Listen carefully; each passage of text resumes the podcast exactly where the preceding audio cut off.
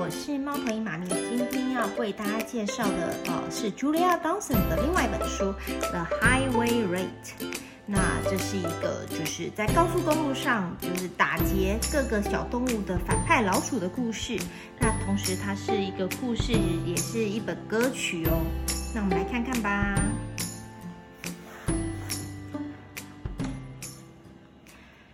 The highway rat was a baddie. The highway rat was a beast. He took what he wanted and ate what he took. His life was one long feast. His teeth were sharp and yellow, his manners were rough and rude, and the highway rat went riding, riding, riding, riding along the highway and stealing the food, travelers' food. A rabbit came hopping along the road, then stopped with her paws in the air, for blocking her way was the highway rat, who cried out, Who goes there? Give me your patches and pudding. Give me your chocolate and cake. For I'm the rat of the highway, the highway, the highway. Yes, I'm the rat of the highway, and whatever I want, I take.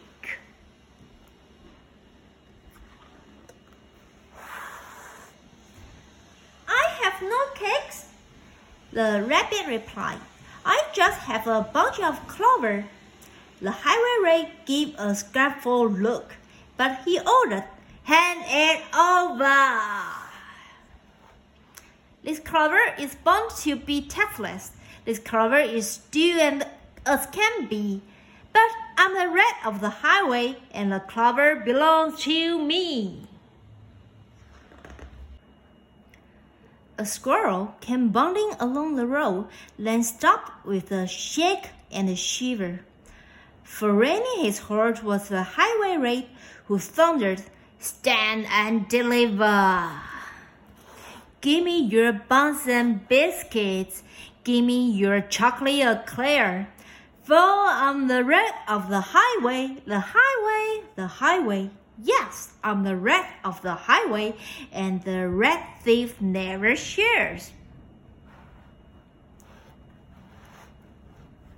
I have no bones, the squirrel replied.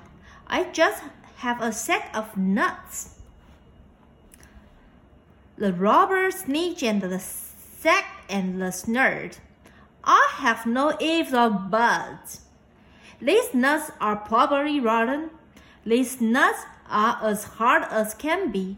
But I'm the rat of the highway, and these nuts belong to me. 天哪！怎么会有那么坏的公路老鼠？总是打劫经过高速公路的小动物们，不管是兔子或是松鼠，手上拿的是三叶草或是坚果，都被公路老鼠给打劫走仅有的食物了。谁可以帮忙扭转这个局势呢？收拾这个无恶不作的大坏蛋？那大家去找找看这本书，看一下结局是什么喽。今天的分享就到这边。谢谢大家。